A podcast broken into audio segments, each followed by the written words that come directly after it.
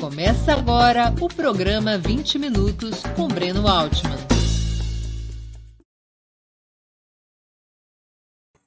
Bom dia!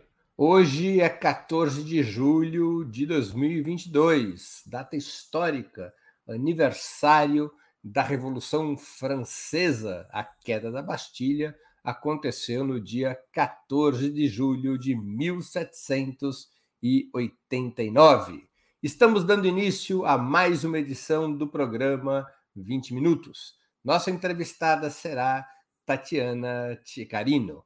Ela é cientista política, mestre e doutora em Ciências Sociais pela PUC de São Paulo e professora de pós-graduação na Fundação Escola de Sociologia e Política de São Paulo. Pesquisadora do Núcleo de Estudo em Arte, Mídia e Política da PUC, é co-organizadora, entre outras obras, do livro Lideranças Políticas no Brasil: Características e Questões Institucionais, publicado em maio de 2022 pela editora da PUC. Antes de começarmos a entrevista, queria pedir um pouquinho de paciência e atenção a vocês para o nosso imprescindível recado comercial. Opera Mundi tem como principal fonte de receita o apoio de seus leitores e espectadores. Você pode contribuir de cinco formas. A primeira delas, torne-se assinante solidário de Opera Mundi em nosso site, com uma colaboração mensal permanente. Basta acessar o endereço operamundi.com.br barra apoio. Eu vou repetir, operamundi.com.br barra apoio.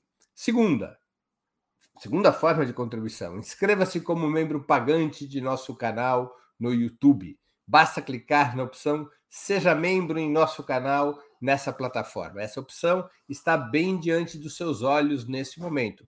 Clique em Seja Membro e escolha um valor no nosso cardápio de opções. Terceira forma de colaboração: contribua com o Super Chat ou o Super Sticker durante a transmissão ao vivo de nossos programas. Normalmente, apenas quem paga esse ingresso ou é membro contribuinte de nosso canal tem suas perguntas lidas e respondidas por nossos convidados. Quarta forma de contribuição: se você assistir aos nossos programas após sua transmissão ao vivo, portanto, se assistir aos nossos programas gravados, colabore através da ferramenta Valeu, valeu demais. Ela funciona exatamente como o Superchat, mas quando estiver assistindo aos programas gravados. Quinta forma de contribuição. A qualquer momento você poderá fazer um Pix para a conta de Opera Mundi. Nossa chave nessa modalidade, nossa chave no Pix é apoie.operamundi.com.br. Eu vou repetir: apoie.operamundi.com.br. Nossa razão social é última instância editorial limitada. Além dessas cinco formas de colaboração, lembre-se sempre de dar like, de clicar no sininho e de compartilhar nossos programas com seus amigos e nos seus grupos. São ações simples e gratuitas que aumentam nossa audiência e engajamento, ampliando também nossa receita publicitária, tanto no site quanto no YouTube. Contra as fake news, a única arma eficaz é o jornalismo independente de qualidade. Somente o jornalismo independente de qualidade é capaz de colocar a verdade acima de tudo.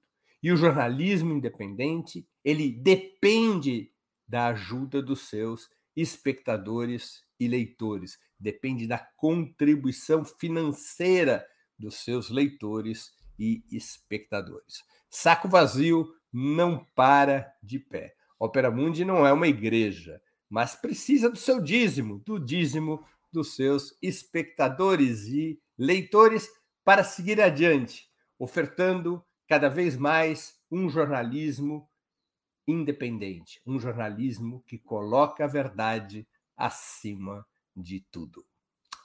Bom dia, professora Tatiana. Muito obrigado por aceitar nosso convite. Uma honra ter sua presença no 20 Minutos. Bom dia, Breno, pessoal que está nos assistindo. Uma honra estar aqui, estou muito feliz. Espero que a gente tenha uma conversa muito bacana. Teremos, né? Claro, Se depender da entrevistada, certamente. O entrevistador faz o que pode. Tatiana, há rigor histórico e cultural em atribuir ao discurso, à linguagem de Bolsonaro, uma natureza fascista? Bom, é, eu não sou historiadora, né? Eu sou cientista política e trabalho mais diretamente com comunicação política.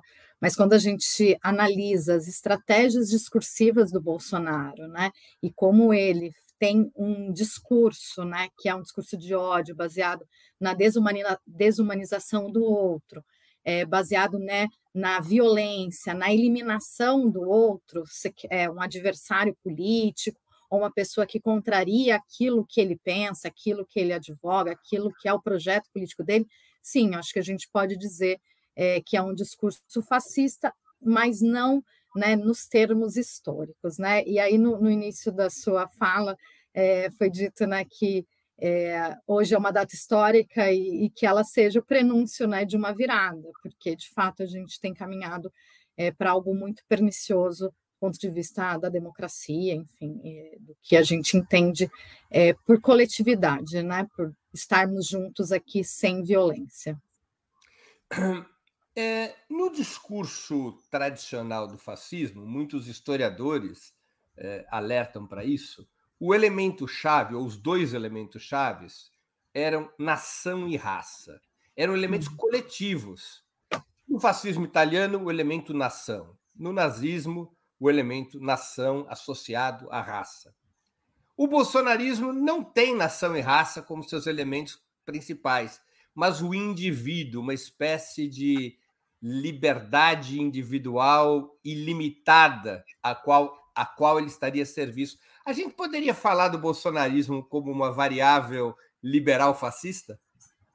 É, esse é um bom termo, né? O, o, bolsonarismo, acho que de forma geral, ele, esse discurso né, midiático, esse discurso político do, é, do bolsonarismo, ele se ampara em algumas forças. Uma, des, uma delas é sobre uma moralidade pública, né? Então, é, e essa moralidade pública ela está muito alicerçada no, né, no apelo religioso. E esse apelo religioso aparece um pouco de nação nisso, né, de um patriotismo, mas ele de fato ele é individualizado, né? A outra é a questão da securitização da vida, né? De pensar que pelas armas e tal a gente pode resolver os nossos problemas. E a terceira, né, que é um autoritarismo muito extremo. Então, quando a gente olha, né, a, o, como um, um dos elementos, né, que acaba amalgamando essas três forças, que é o discurso das liberdades, e aí as ditas liberdades individuais, isso sim né, tem um apelo é, muito forte é, de, né, desse discurso de ódio, desse fascismo. E por que que isso acontece? Né? Porque as redes sociais, a arquitetura das redes, ela propicia esse tipo de é, estratégia. Né? Então, quando o líder, no caso o Bolsonaro, ele faz uma identificação é, com os seus apoiadores, ela não é uma identificação, uma ligação como a gente tradicionalmente pensava, né, de líder-povo, mas é de um povo que está completamente é, é, espalhado por uma rede, né? E aí as redes sociais, enfim, e aplicativos de mensageria fazem essa conexão. Então a gente está falando de algo um pouco diferente, né? Quando a gente pensa é, na, né, nessa, nesse líder e povo, líder e e pátria e nação, enfim, tem elementos muito novos né, para a gente pensar.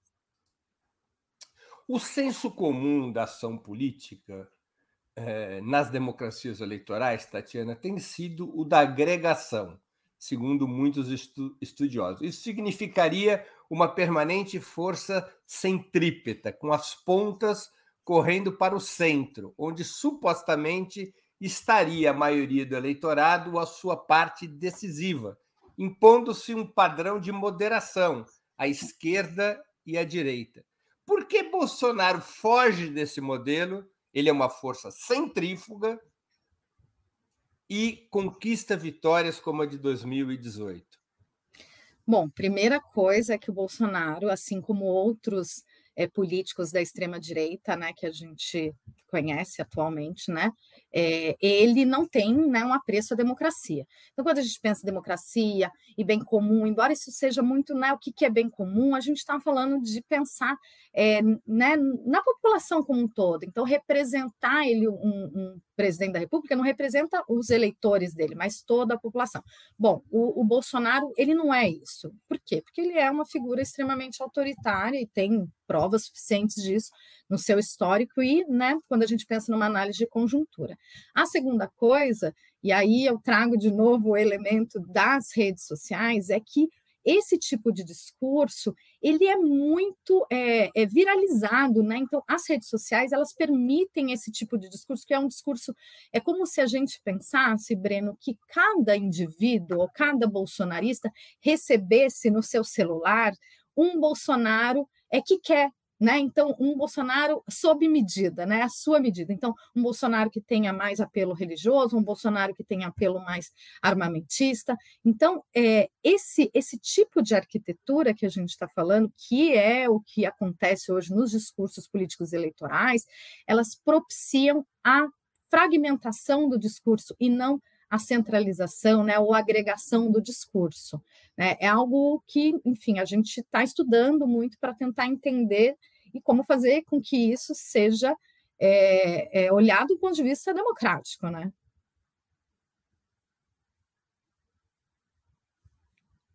O microfone. De, deixa eu, eu queria colocar uma questão sobre essa sua resposta. É, os estrategistas eleitorais, em quase 100% dos casos, sempre propõem aos seus candidatos, quando são candidatos mais à direita ou mais à esquerda, correr para o centro. Que a vitória está uhum. sempre nisso, em correr para o centro. No caso do Bolsonaro, não. É possível ganhar eleições nas democracias eleitorais sem correr para o centro? A gente viu que ele ganhou, né, fazendo isso, né? Então, é o desafio que nós temos em relação, né, ao discurso político é como fazer um discurso político eleitoral que ao mesmo tempo lide com essa fragmentação das redes, mas que tenha cunho democrático. Isso não é o Bolsonaro, né? Isso é um desafio para todos os, é, os é, candidatos que estão no campo democrático. Agora, é, isso era uma característica das campanhas eleitorais antes da entrada das redes sociais. Ela não é mais uma característica. Né? Então, a gente precisa pensar em candidaturas que falem com públicos, com micropúblicos, não é? Ou com mini públicos. Isso é um, um, um fator assim é, essencial para as campanhas eleitorais, né? Não à toa quando a gente pensa, bom, quem que é a terceira via? Ah, é o centro democrático. O que, que é isso? Né? Algo muito, é, né? Que não tem adesão popular, que não tem adesão eleitoral. E é, para que pense num tipo de discurso é, que lide com as redes sociais, mas que seja democrático, a gente tem que pensar em tipos diferentes de engajamento, né? É que o Bolsonaro fez muito bem, mas de novo, né, a partir de valores, né, é, deploráveis, né? É, mas é, até hoje, né, olhando para as pesquisas hoje, o que a gente observa é que candidaturas majoritárias elas não vão é, ter um sucesso eleitoral se ficarem nesse é, modelinho, né, nesse roteiro que a gente tinha em outras campanhas. Muita gente parte da lógica de que a violência discursiva ou real seria sempre ou quase sempre um fator de desgaste junto ao eleitorado e à opinião pública. Bolsonaro não parece acreditar nessa tese. A narrativa da tensão máxima, da agressão, da guerra cultural realmente pode se constituir em um instrumento político e de comunicação eficaz? Sim, com certeza. Embora isso seja um preço terrível, né, que é o solapamento né, da democracia. Mas por que, que isso é eficaz? Por vários motivos. Né? É, nós é, vivemos, temos uma sociedade no Brasil que tem uma democracia bastante jovem, então, quando a gente pensa no, né, no enraizamento de valores democráticos, isso ainda está em construção. Nós temos questões do nosso passado que estão no presente, né, que a gente não lidou ainda, que é a questão da escravidão, que é a questão né, do autoritarismo que vivemos durante a ditadura civil-militar. Então, esses são elementos importantes, existem pessoas que apoiam isso, e então tem todo um, um caldo cultural que permite ali que o Bolsonaro é, exista. Além disso, né, ele lida com medos, né? Então ele tem um discurso muito voltado para isso, né, para acionar medos. E como e eu estou puxando sempre para meu lugar aqui de pesquisadora, isso também é muito poderoso nas redes sociais. Então, quando a gente pega né, é, as, é, conteúdos que têm uma viralização muito grande, em geral, eles têm manchetes sensacionalistas. Por exemplo, se você, se o, a esquerda for, é, for vitoriosa, vai acontecer uma Venezuela. Então, isso chama muito atenção. É, não à toa, né, todos os pesquisadores e a sociedade civil vêm se mobilizando para ter uma regulação das plataformas, justamente por isso, porque que alguns conteúdos são mais viralizados que outros, né? Então, porque acionam esses medos. Agora, é, não é só isso que ganha eleição, né? Então, é preciso ter uma, né, um conjunto ali de, de é, setores sociais que se juntem em torno de uma candidatura para que ela seja vitoriosa. Isso aconteceu em 2018. Isso não parece ser, né, é, que vai acontecer agora em 2022, né? Então, o Bolsonaro ele ele perde essa, essa vantagem, mas ainda assim, né? E aí eu vou falar um chavão que, que muita gente tem falado. Ainda que Bolsonaro perca as eleições, o bolsonarismo continuará vivo por essas duas razões que eu falei, né? Então, o aspecto da cultura política aí, é, de como esses conteúdos eles circulam né, nas redes. Tatiana, qual a base material e cultural para o discurso do Bolsonaro? Para quem que ele fala? Quais as condições econômicos sociais e a formação cultural de quem potencialmente se identifica ou pode se identificar com o seu discurso? Novamente, eu faço uma comparação. O fascismo tradicional se dirigia para aquilo que o velho Marx chamava do lumpen proletariado, ou de uma pequena burguesia completamente destroçada pela crise do capitalismo do pós-guerra. Não é o caso do bolsonarismo. Sua base fundamental é de gente com formação superior, de gente com a renda alta. Como é que você situaria essa base material e cultural do público que se identifica com Bolsonaro? É, bom, é, pelo, pelas pesquisas né, de intenção de voto, a gente vem observando que são homens brancos, né, de um, é, classe média, classe média alta, com formação superior, né? É, e esse, mas também a gente tem um fator aí, né, um recorte religioso, né? Então, evangélicos, e não podemos generalizar, mas ele tem uma vantagem nesse tipo de público e também em algumas regiões do país, né? Bom, quais seriam essas é, é, base econômico-materiais e por que que isso ainda é, é candente, né? É, o discurso bolsonarista é candente para essas pessoas. Primeira coisa que, é, quando a gente pensa em como é, é, esse público ele consome as informações acerca do bolsonarismo, não é no que a gente chama de mídia hegemônica ou a, ou a imprensa profissional, mas é nos grupos de WhatsApp aí a verdade, né? ela é totalmente construída ali a partir de muitas mentiras e, e distorções, né? E é, e aí já não é tanto né, minha área de estudo, mas uh, principalmente na antropologia política, vem demonstrando que a gente é, passou por um, um, período de muita transformação política e cultural, então de costumes, ou é, costumes nem é a palavra, a melhor palavra, mas questões de direitos, né, de ampliação de direitos, e, e existe um, né, uma, uma, uma volta nisso, né, uma onda ali contrária, uma onda conservadora que vá é, se contrapor a isso. Então, a questão de gênero, ela é importante nesse aspecto, e isso aparece muito no discurso bolsonarista, a questão de defesa de uma família, uma família, né, é, pai, mãe, filho, ele falou isso, inclusive, hoje, ontem. Então, esses são elementos que, né, pegam muito nesse sujeito hegemônico, né? Nesse homem branco, enfim, é, que vem perdendo poder, né? Se a gente for pensar por conta de toda essa transformação.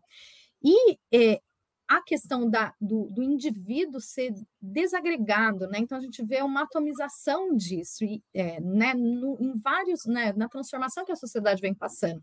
e essa conexão ela é possível nas redes, né? Então, esses indivíduos que estão desagregados, que estão atomizados, eles se conectam nas redes e é, estabelecem um, uma espécie de identificação coletiva. Isso é muito importante né, no bolsonarismo. Acho que temos muita coisa aí, né? Mas eu diria acho, é, essas questões são relevantes para a gente olhar. Por que, na sua opinião, mesmo com um governo desastroso, ele não tem legados a apresentar? Bolsonaro consegue manter a lealdade aparentemente intransponível de 30 a 35% dos eleitores, segundo as pesquisas. Quero aqui lembrar que na crise que levou ao golpe contra a presidenta Dilma Rousseff, o apoio a ela caiu a menos de 10% num certo momento. Bolsonaro faz um governo incomparavelmente pior do que aqueles meses do segundo mandato da presidenta Dilma Rousseff, não há qualquer margem de comparação, mas ele mantém, segundo as pesquisas, um terço do eleitorado disposto a reelegê-lo. O que, que justifica essa resiliência? Bom, voltamos um pouco no que você tá, que eu estava falando antes, né? É, acho que para a gente tentar entender essa resiliência tem muito a ver com um discurso que o Bolsonaro faz contra tudo que está aí, né? Então, e esse significante vazio, aí eu estou usando um termo é, que é muito próprio né, da, da, análise de discurso, ele pode encaixar muitos, muitas coisas, né? Por ser vazio, ele vai caber em qualquer tipo de é, discurso.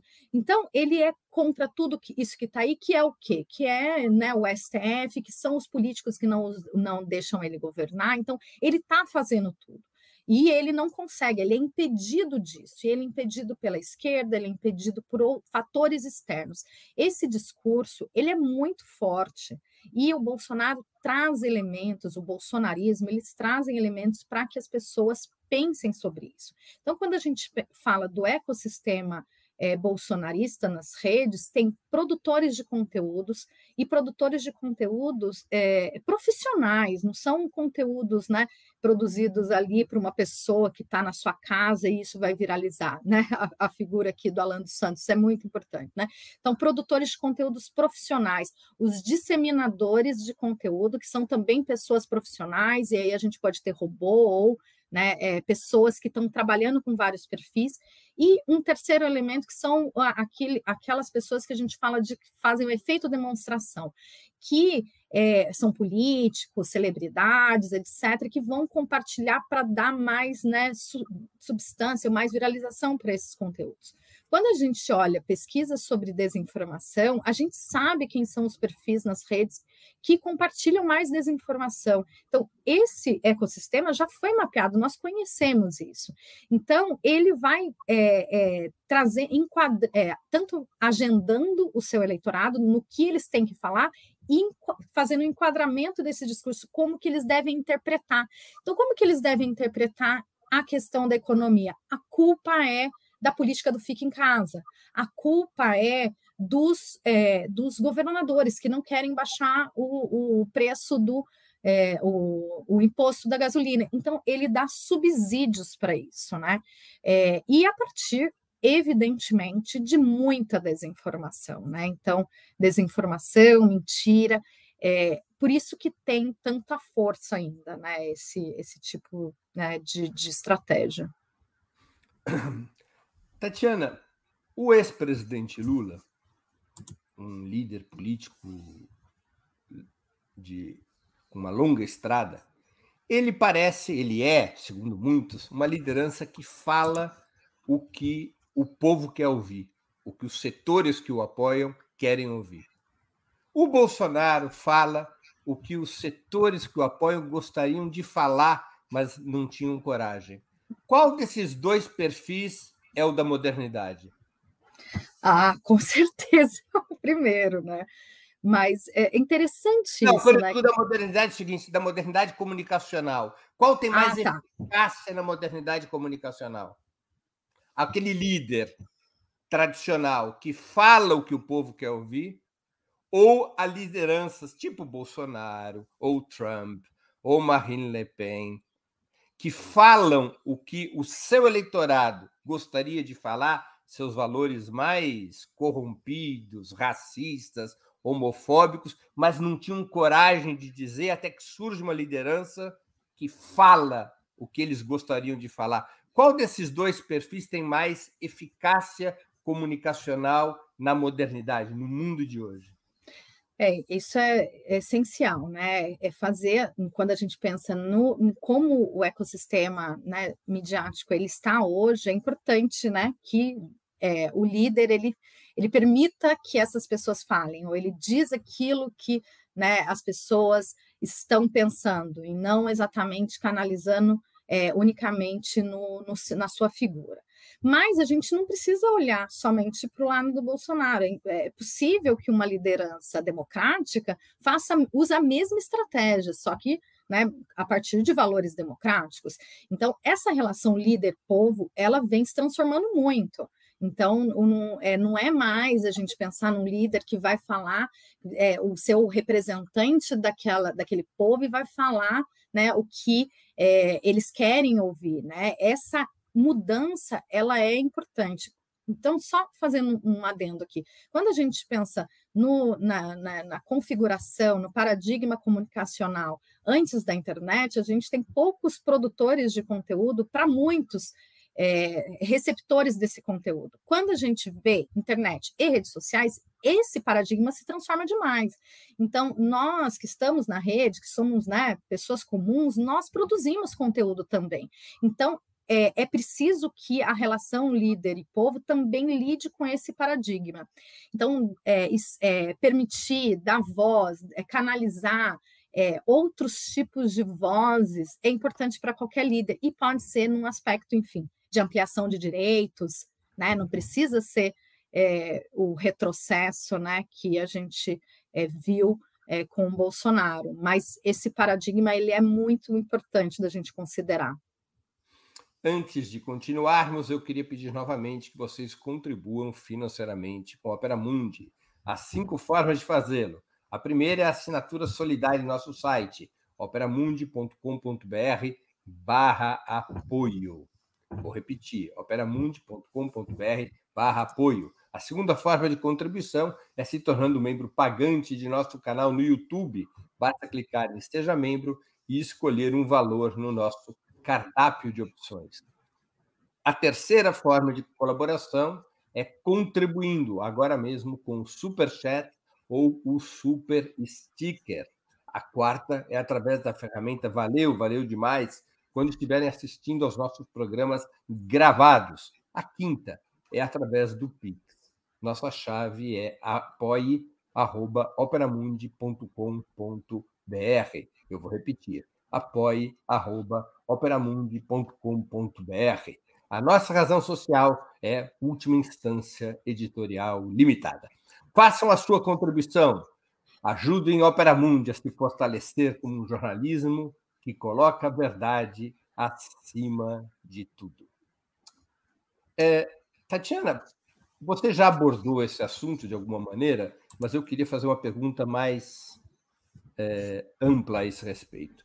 Por que as redes sociais são o habitat natural do bolsonarismo, ao contrário do que ocorre com a direita de matriz liberal conservadora, que assenta sua influência nos meios tradicionais e monopolistas de comunicação? Bom, justamente porque ele nunca esteve neste lugar, né? Então, e, e, e, é importante dizer, o Bolsonaro ele não é uma pessoa que desbravou esse campo de forma isolada, né? É, sozinho, de, é, não isolado, mas sozinho, né? Ele teve muito apoio e a gente não sabe ainda é, qual, quanto né, de apoio financeiro isso aconteceu. É, mas você é, colocou no início né, da nossa conversa o livro Lideranças Políticas no Brasil, né, que eu, a professora Vera Chay e a professora Rosemary Segurado organizamos uma pesquisa super longa, e nós estivemos no congresso em 2017 entrevistando o Major Olímpio. Nós entrevistamos muitas lideranças, entre elas o Major Olímpio.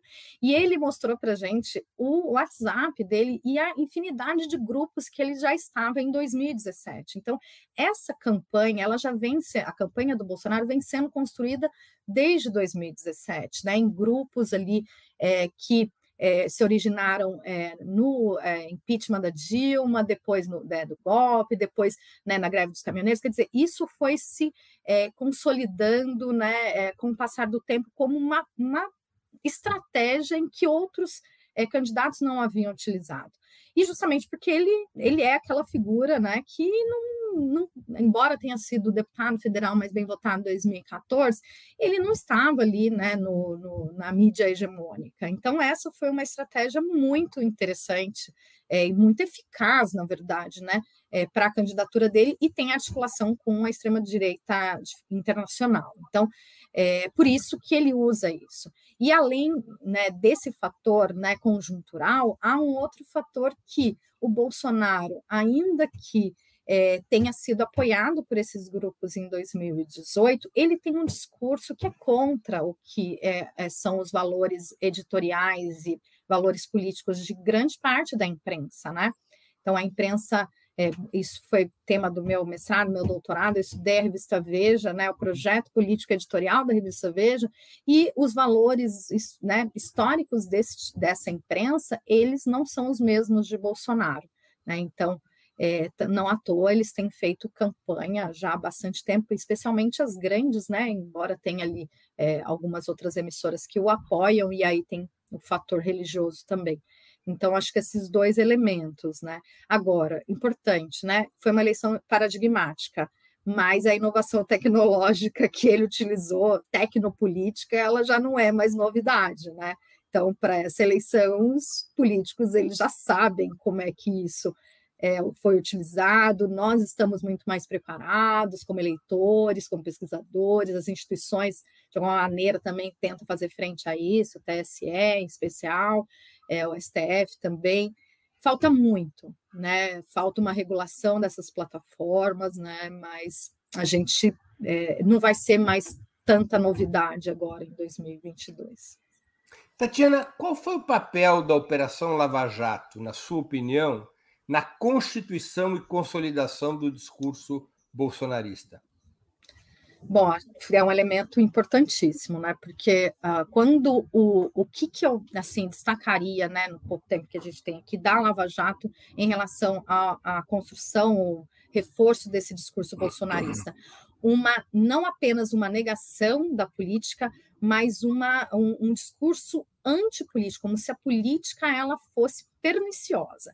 Na medida em que você faz isso, e aí você diz, bom, nenhum político presta, nenhum partido presta, é terra arrasada, vem uma pessoa que é de fora, né, embora né, está no Congresso há muito tempo, mas ele não estava nos postos de poder, assim, né, é, ditando ali né, o, o, os caminhos ali do poder. Então, na medida em que você faz essa terrazada que diz para as pessoas, não, a, a, política ela não pode mais resolver os nossos problemas porque ninguém presta, vem essa figura que tem um tom messiânico, né? Ele usa muito isso, aliás, tem no nome dele esse tom messiânico de vou salvar vocês da política. Então, a, a Lava Jato ela, ela propiciou isso, né? Ela, ela deu todo ali é, né, o, o, terreno fértil para esse tipo de discurso.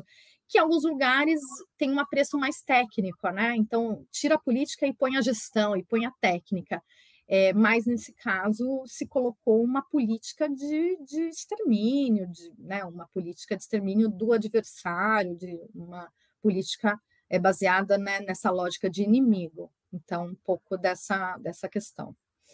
Por que foi o bolsonarismo a capturar o sentimento majoritário, a parte majoritária do sentimento antipetista e não a velha direita liberal conservadora que sempre teve no páreo? O que, que aconteceu para mudar o receptor dessa identidade antipetista?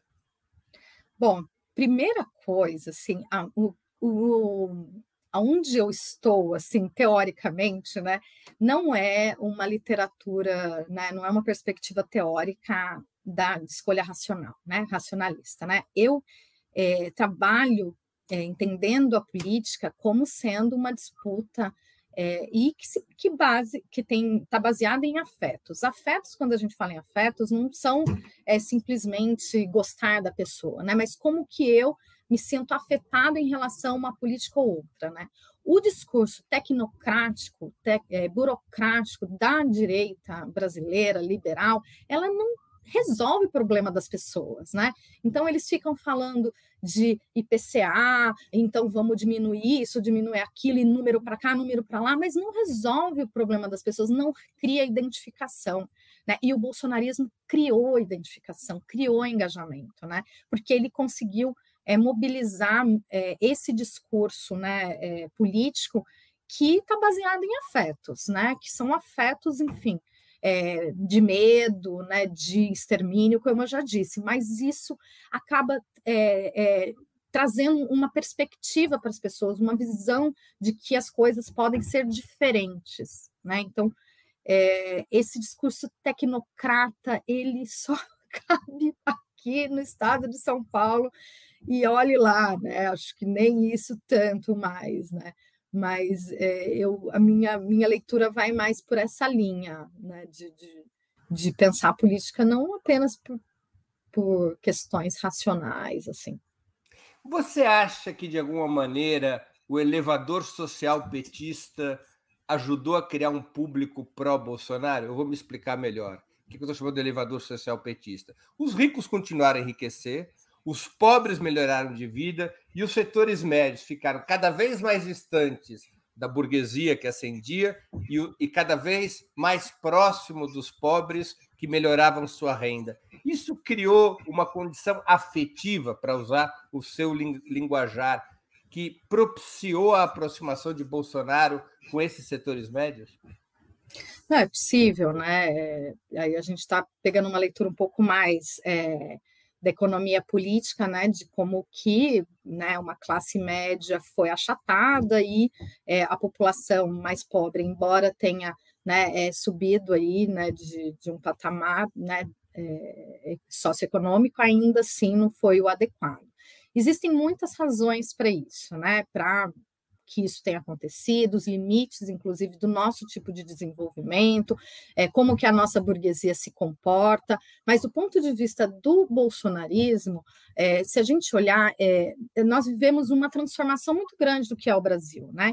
Então, é, jovens, por exemplo, que nunca nem tinham votado no PT, que não tinham vivenciado ditadura, enfim, que não sabiam como que era antes, ah, é, ele conseguiu fazer uma conexão com esses jovens que foi muito importante, a partir de uma figura que a gente acaba esquecendo dela porque morreu, mas que foi muito importante durante, né, no período inicial desse bolsonarismo, que é o Olavo de Carvalho. Então, ele estava nas, é, na boca das pessoas nas jornadas de junho de 2013, né, trazendo, então, essa conexão, né, então, essa relação, esse discurso é, político baseado né, é, é, numa relação de afetos, né? Então, é, essa é um, uma questão importante para o bolsonarismo, e a outra questão que é a transformação religiosa, né? Então, o Bolsonaro ele também vai é, nessa linha de, e aí até vi aqui nos comentários, a pessoa falou no, né, conservador e reacionário, esses são termos é, bem interessantes para a gente trabalhar, conservador no, em algum sentido, e transformador em outro, porque não é voltar ao passado, é mudar realmente o que está acontecendo. Então, tem algum elemento aí, alguns autores falam de até revolucionário nesse sentido, né? Enfim, a gente poderia trabalhar melhor nisso. Então, é, é, e aí, na medida em que os governos estarem em governo é complicado, porque você tem muitas limitações. Na medida em que o PT, no governo, né, é, acaba não dando é, todas as respostas, ou algumas das respostas importantes é, para a população, é possível buscar um outro caminho o caminho que a gente é, tinha construído desde os anos 90, que é o duopólio, né, a disputa PT-PSDB, ele foi um caminho né, que foi acabado, dilacerado. Né? Então, o PSDB ele não se colocou como ator político é, naquele momento, é, justamente por né, se aproximar dessa matriz discursiva. Então, quando o Aécio Neves ele é, né, a partir, depois de 2014, ele contesta os resultados das urnas, esse é um dos elementos do comportamento autoritário, um dos indicadores do comportamento autoritário, né? É não aceitar resultado de urnas é, e contra instituições básicas da democracia, né? Embora a, né, voto não resolva todos os problemas, é um, né, um pilar ali da democracia, né? Bom, então é todo esse esse ator político que também vai sofrer né, algum tipo de né, resultante ali da, da Lava Jato, ele não se coloca como um ator capaz de disputar isso. E aí vem Bolsonaro, enfim, que, que também tem condições é, não apenas né, da conjuntura in, é, interna, né, mas da conjuntura externa também, que são que é importante a gente lembrar, né, Trump principalmente. Deixa eu aproveitar uma deixa sua a relação entre as chamadas jornadas de junho, ou qual a relação entre as chamadas jornadas de junho e a emergência do bolsonarismo como corrente protagonista na vida política do país, como a primeira corrente neofascista de massas desde a derrota do integralismo em 38. Qual a relação entre esses dois fenômenos? Olha que difícil, hein? Porque Jornada de Junho vem sendo tema de discussão há tanto tempo, né? Porque de fato é um, um evento histórico muito é, complexo, né? Então, tem muitas questões ali, não, não, não dá para a gente é, dizer de forma muito dicotômica que abriu as portas né, para o fascismo, embora né, isso já tenha outras, né, outras questões. Então, importante, Comissão da Verdade, que foi instituída no, durante o governo Dilma, já começou né, a né, movimentar essa relação tão difícil ali, né, ou chacoalhar essa, essa relação tão difícil é, que é, nós temos né, a democracia com os militares e, em especial, a Dilma. Mas o que, que dois, é, junho de 2013 né, é, traz ali para a gente pensar o bolsonarismo? A atuação de uma juventude nas ruas, né, e essa juventude está muito é, né, mobilizada por esses conteúdos que eu falei, vindos de Olavo de Carvalho, mas também de um, uma espécie de anarcocapitalismo que se aproximou naquele momento, e aí figuras, né, ou grupos que hoje a gente fala com muita tranquilidade, são de extrema direita, como o MBL, né, que foi um ator importante ali naquele momento, né, no rescaldo da jornada de junho. Então, essa juventude é, que vai é, começar a utilizar de forma muito intensa e muito eficiente as redes sociais, né, então de 2013, 2014, 2015, e o Bolsonaro ele vai nessa esteira. E esses atores é, que seriam os opositores né, do PT, eles não conseguiram né, é, se apresentar como atores para disputa ali. Não à toa o, o Dória foi eleito como Bolsodória, é, e antes já num discurso muito tecnocrático. Então, é um pouco desse caldeirão né, que, que a Jornada de Junho trouxe, é, que o bolsonarismo acabou né, se, se apresentando, né? Então abriu um pouco né, essas comportas. Tatiana, na tua opinião, qual é a importância das conexões internacionais no discurso bolsonarista? Ele que é um discurso que se afasta do nacionalismo tradicional da extrema direita, bate continência para a bandeira dos Estados Unidos e se derrete de amores pelo Estado de Israel.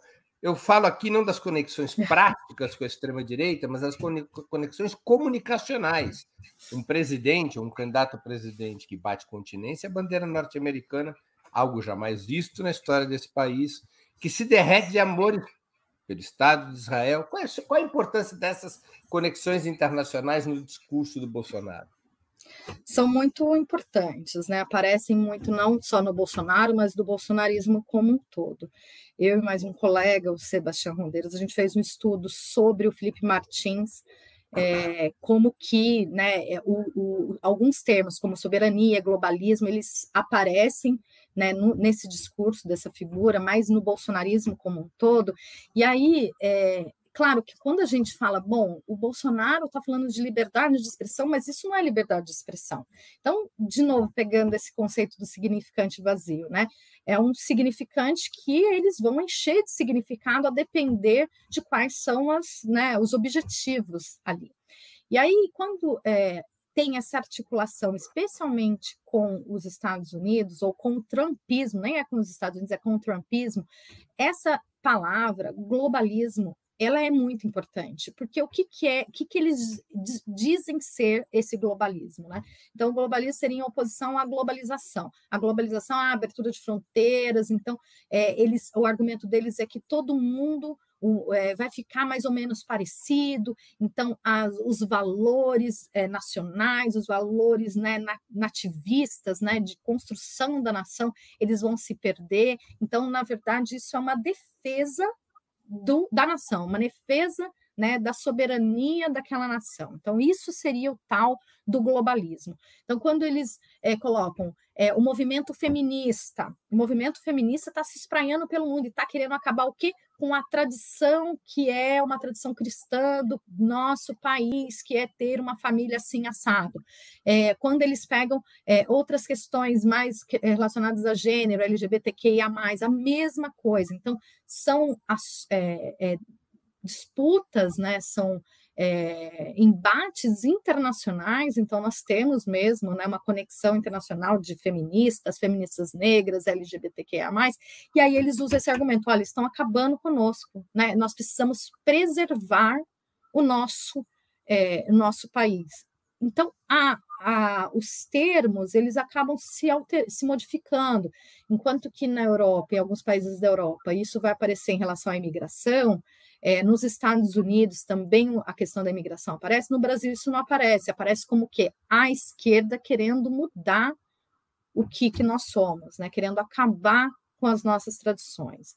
Então, é, esse é, isso é fundamental. Para quem quiser, ter curiosidade, entrar num grupo de WhatsApp bolsonarismo, bolsonarista ou no Telegram, vai ver isso até não poder mais. E esse, essa questão do globalismo estava já no Olavo de Carvalho. Né? Então, esse é um, um, uma das questões aí que dá né, substância né, ao, ao, discurso, né? além de outras. Né? O, o Olavo de Carvalho é, foi muito importante para a construção desse tipo de, de campo discursivo. Não há uma contradição entre esse nativismo, aliás, uma corrente cultural literária da Semana da Arte Moderna, expressada pelo Plínio Salgado, chefe dos integralistas. Né? Não há uma contradição entre esse nativismo e bater continência para a bandeira dos Estados Unidos e se enrolar na bandeira de Israel? O, o bolsonarismo não é um, um, um discurso é, que se pretende não ser, estou falando não, não, não, mas ele é contraditório. E, isso é uma característica. Né? E essa cacofonia, ela é também importante quando a gente pensa na fragmentação dos públicos nas redes sociais. Então, ele não é, se a gente olhar com o nosso olhar, Pô, mas aqui, olha quanta contradição, ele fala uma coisa aqui, mas aqui ele faz outra. É, quando a gente é, né, se embrenha nesse mundo, a gente começa a entender que existem algumas conexões. Então, é, na verdade, não é uma defesa à, à nação nos moldes né, do nacional desenvolvimentismo, digamos assim, né, mas de pensar o, o, o Trump ele representa uma, uma figura, ele é um aliado nessa investida contra é, essa globalização, né? Então é, esse globalismo. Na verdade, a né? nação não é o Brasil, é o mundo judaico-cristão. É o mundo judaico-cristão, que aí ele vai, né, é, também vai ser tudo muito confuso, mas aí as pessoas dizem, mas ele nem evangélico não é, não importa, né? Ele é, ele é como se fosse um pan-cristão, né? Ele consegue fazer conexões ali com várias dessas correntes. E o, né, a bandeira de Israel, ela também tem né, uma adesão religiosa né, é, nesses, nesses setores aí, é, especialmente do neopentecostalismo, né, de algumas lideranças políticas que utilizam isso, né, então como se é, Israel fosse este elemento da tradição que a gente precisa resgatar contra o quê? Contra a mudança que a gente viu nos últimos anos, que é, não é a questão das mulheres, a questão né, LGBTQIA+, e a transformação das famílias que já eram muito diferentes, mas que vão aparecer na, na esfera pública, né? é, é, historicamente, inclusive os, os, estudos feministas apontam isso, se pretendeu uma divisão muito grande entre a esfera privada e a esfera pública, dizendo o que é da esfera privada não é do nosso interesse. E, na verdade, o que a gente, é, é o pessoal, né, o de dentro de casa também é político. Né? E a gente precisa trazer isso à tona. Isso veio acontecendo nos últimos anos. Quando a gente fala de reação conservadora, é, é, reação conservadora em relação a muita transformação e transformação positiva que a gente viu. É, hoje a gente tem né, é, muito mais acesso a esse tipo de conteúdo. Esses grupos não hegemônicos, embora tenham sofrido muito né, no período bolsonarista, eles são fortes. Né? A gente tem transformações muito interessantes nos últimos anos no Brasil. É, por exemplo, né, é, as candidaturas coletivas que a gente está estudando agora no NEAMP é, trazem uma transformação muito interessante nessa relação de representação, porque elas são majoritariamente candidaturas de mulheres, mulheres pretas, mulheres periféricas. Então, quando que a gente viu isso, Breno, na, na história do Brasil, assim, recente, né? É, essa transformação ela está acontecendo. É, mas, né, é meio Gramsci isso, né? Enquanto o novo não aparece, o velho ele vem com muita força, né? Então, é um pouco desse, desse contexto histórico que a gente está vivendo. Pessoal, nós estamos nos aproximando do final, agora é aquela hora das contribuições da reta decisiva. Superchat, Super Sticker, tornar-se membro do canal, Pix, saco vazio não para de pé. A gente está aqui conversando sobre as igrejas neopentecostais, não são apenas elas que vivem do dízimo. O jornalismo independente também precisa da contribuição dos seus leitores e espectadores para poder seguir adiante. Portanto, peço a vocês que contribuam, não importa o valor. Super chat, super sticker, Pix, assinatura solidária, são várias as formas através das quais vocês podem contribuir. Tatiana, é, a tradição da esquerda brasileira, ao menos até os anos 90, foi principalmente de matriz revolucionária, marxista, revolucionária, a, através de diversas linhagens. Feita essa introdução, a pergunta: por que apenas a extrema-direita, ao menos no Brasil de hoje, consegue ter um discurso de massas disruptivo, antissistema e a esquerda não?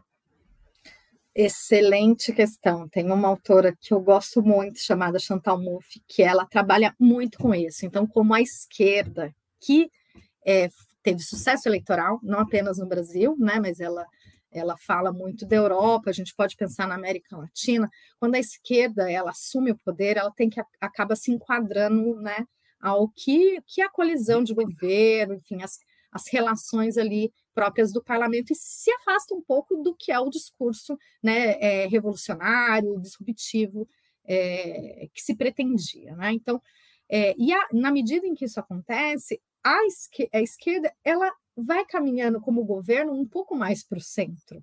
E aí, bom, isso acaba fazendo com que a gente olhe, né? E aí tem outras autoras também que vão trabalhar o, o a, a, esquerda neoliberal, né? De pensar como que esses elementos né, da economia e não apenas, né? Porque neoliberalismo não é só econômico, também é como gestão de vida, eles vão aparecer dentro da esquerda, né? E aí, bom, a, a extrema-direita, ela é completamente disruptiva pelo seguinte, ela não se enquadra a nenhum desses, dessas questões, né, dessas, dessas condições de governabilidade. E a extrema-direita, ela não tem o menor pudor em dizer quem que são os seus inimigos.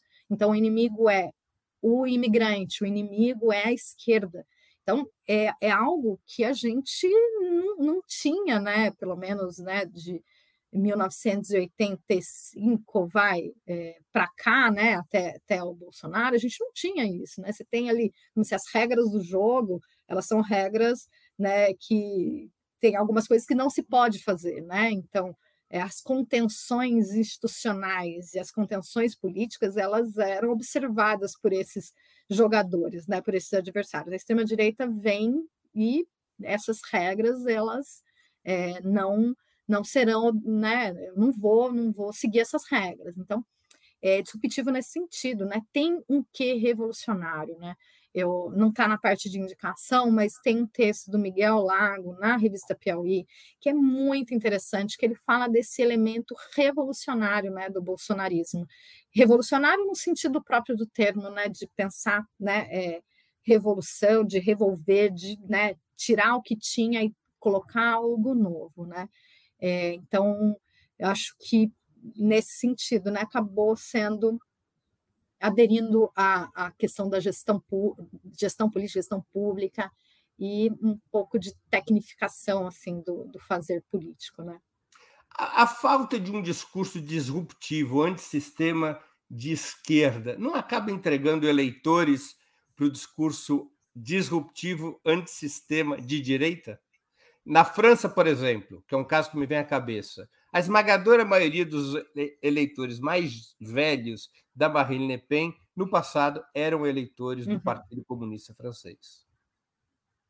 Sim, é, é, eu não estudo exatamente né, a Europa, mas é, no, quando Isso a gente não pode acontecer no, no Brasil. É. A falta de um discurso disruptivo de esquerda não pode acabar facilitando a ida de uma camada de eleitores para a extrema-direita? Pode facilitar, eu acho que isso foi um fator que já aconteceu. Agora, pensando com, na, na, conjuntura atual, né? É, o que fazer em relação a isso, né? Eu vou citar mais um autor, enfim, é, dois autores, né, que ficaram bastante famosos, aqueles como as democracias morrem, né? Os Iblat Levitz, eles dizem: o autocrata não tem que chegar ao poder, né? Tem que fazer de tudo para ele não chegar. Se chegar, o que, que a gente faz? Né? Então, o Bolsonaro não podia ter sido eleito, foi eleito. O que, que a gente faz a partir disso? É, do ponto de vista eleitoral, nós precisamos fazer uma frente, né? uma coalizão ali de diferentes pessoas que pensam diferente, que têm diferentes perspectivas, para que a gente possa meio que zerar o jogo e né, é, recomeçar. Isso é fácil? Isso não é fácil, né, juntar pessoas tão diferentes, então a gente precisa né, criar uma identificação em torno de algo, então a democracia pode ser isso, né? Pode ser essa identificação, esse significante vazio que a gente enche de significado, que é ser contra o Bolsonaro. Parece que isso tem acontecido nas redes. Última né, novidade de vinda de Anitta é, é aponta um pouco para esse sentido do que eu estou querendo dizer. Mas, de fato, né, a gente, esse discurso disruptivo ele não faz agregação ele não faz essa frente. É, neste momento eleitoral, não vejo muita saída, né? pensando em vitória eleitoral. Agora, é, isso aconteceu, né? Isso já aconteceu, essa né, cooptação de eleitores que foram eleitores do Lula que votaram no Bolsonaro. A gente tem pesquisa sobre isso, né? De que pessoas fizeram realmente isso. A esquerda não pode estar entrando numa sinuca de bico? Faz o discurso amplo para formar a coalizão contra Bolsonaro. Mas é tão amplo o discurso e a coalizão que, quando chega no governo, não consegue governar sob uma perspectiva de esquerda e acaba pagando o pato e se desgastando. Ou seja, ganha, mas não leva. Não é isso que está uhum. acontecendo uhum. no Chile de Gabriel Boric, no Peru de Pedro Castilho. Não tem esse risco, essa é. sinuca de bico do discurso tem. amplo colocar a esquerda num lugar tão comprometido com o sistema, tão comprometido com a restauração do sistema que ela combateu até pouco tempo atrás, que acaba sequestrando a esquerda e aniquilando o seu potencial político, social e eleitoral? Certamente, a gente corre esse risco, e mas a gente está olhando para um lado, né, que é o lado institucional, né, que é a vitória eleitoral. A gente tem outro lado, né, que é a sociedade civil organizada, né? Movimentos sociais, coletivos.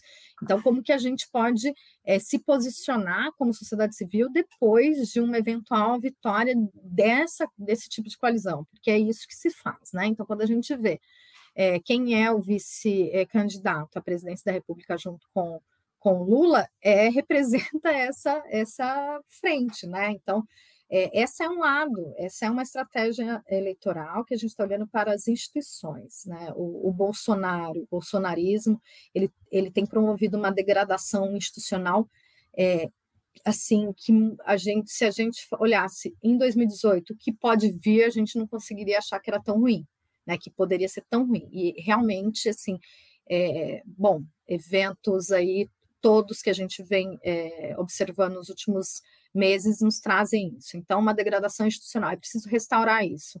Tá, é preciso restaurar? Vitória eleitoral. E depois, né? Como é que a gente vai fazer é, com que é, isso né, penda mais para um lado né, progressista de esquerda?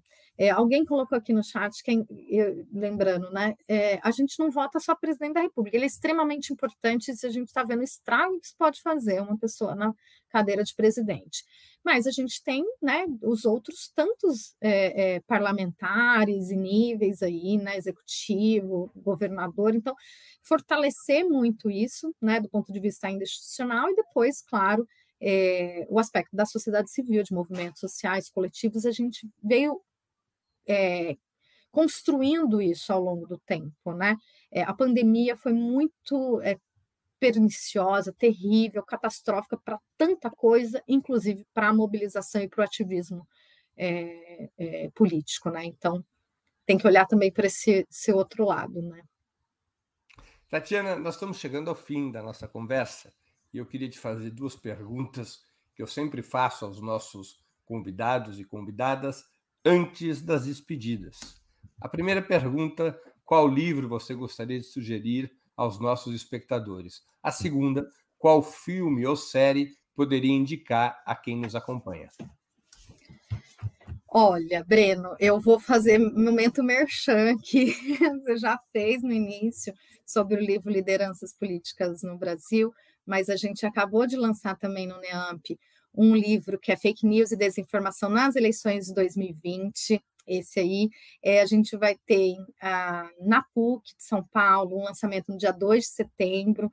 Então já estão todas convidadas e convidados para quem estiver aqui, mas o livro também é gratuito, então pode baixar. A gente fez um estudo sobre é, é, os eleitores paulistanos na eleição de 2020, como que ele, o que, que eles entendem por compartilhamento de desinformação, quais são os motivadores para é, compartilhamento de desinformação. Então, ficou um trabalho coletivo, enfim, muito, muito é, bacana, acho que é uma indicação legal.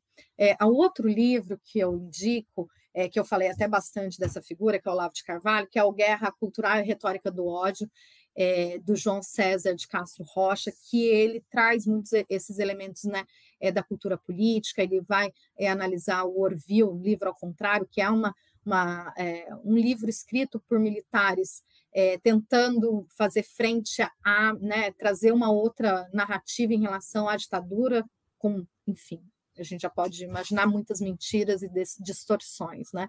Então, como isso também é, tem né, elementos discursivos importantes no bolsonarismo. É, aí eu vou dar uma indicação de série que não é muito usual, mas enfim, né, que é a série The Boys, é, que está, bombando aí nas redes é, nos últimos tempos. Por quê? Né, porque essa série ela traz questões muito interessantes para a gente pensar a articulação entre entretenimento, engajamento, construção da imagem, dando subsídio para um discurso de ódio. Eu não vou dar spoiler, mas enfim, um dos personagens principais aí, ele, ele tem, claro que muito mais caricato do que a política, né? enfim, embora a gente tenha visto coisas terríveis nos últimos tempos, ele é muito interessante para ver como que é, e esses elementos se articulam e causam, enfim, adesão. E para finalizar, o, o, documentário da Petra, é, Democracia em Vertigem, acho que sempre vale a pena, embora eu sei que tenha muita gente com críticas em relação a ele, mas acho que é um bom retrato ali é, das dificuldades que a gente tem né, em relação ao enraizamento da democracia no Brasil, né, uma elite é, proto-fascista, proto-democrática, que ela, ela muito bem é, traz nesse documentário. Acho que é isso. Obrigado. Tatiana, eu queria agradecer muito pelo teu tempo e por essa conversa tão interessante e educativa. Muito obrigado por ter aceito o nosso convite. Imagina, Brena, eu que agradeço. A Natália também, que é, fez toda a parte aqui de contato. Fico à disposição. É, espero ter trazido alguma contribuição aí para o debate. Certamente, certamente. Boa sorte, Tatiana. Até.